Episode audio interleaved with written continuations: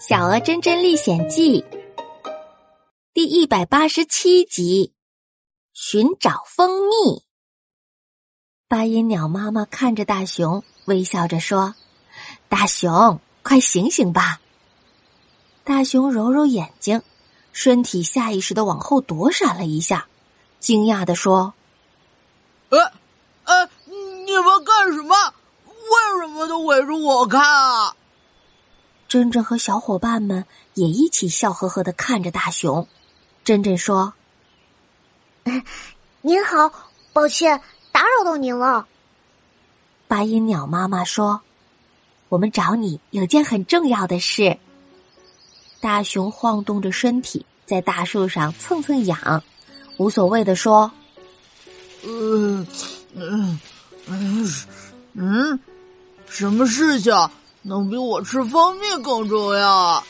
唉，八音鸟妈妈指着大熊院子里的向日葵，我们想摘一朵你院子里的向日葵。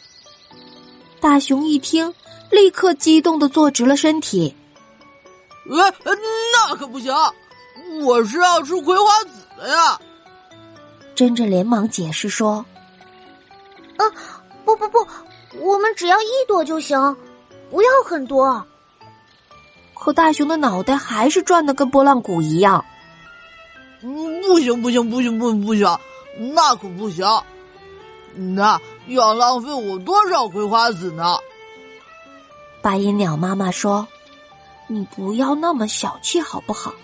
不然我给你唱首歌，你送我们一朵好不好？”大熊的脑袋还是摇的跟拨浪鼓一样。嗯。就是不行，大家无奈的叹着气。大熊又突然抬起头说：“哎，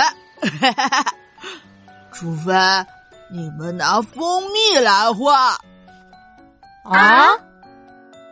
惊讶过后，特特说：“啊，这怎么行呀？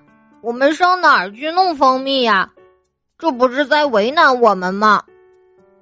真正看着大熊说。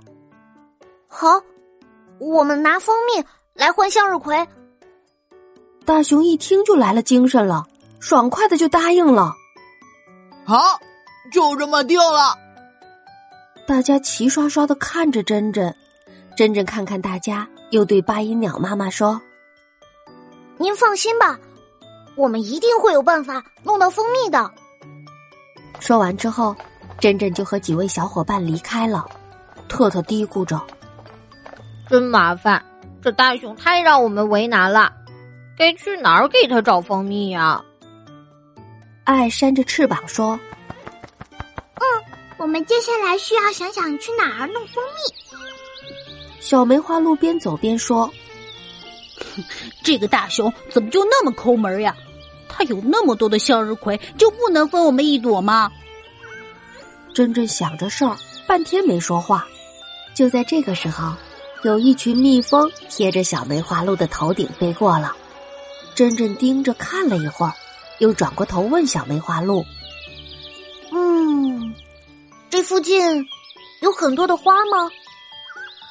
小梅花鹿一怔，摇了摇头：“不知道啊。”珍珍大声的说：“走，大家跟我来。”他带着小伙伴。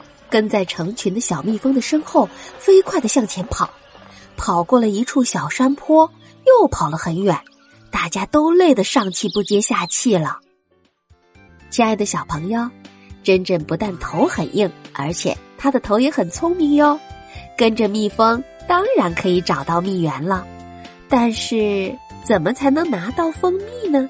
让我们接着听下一集的故事吧。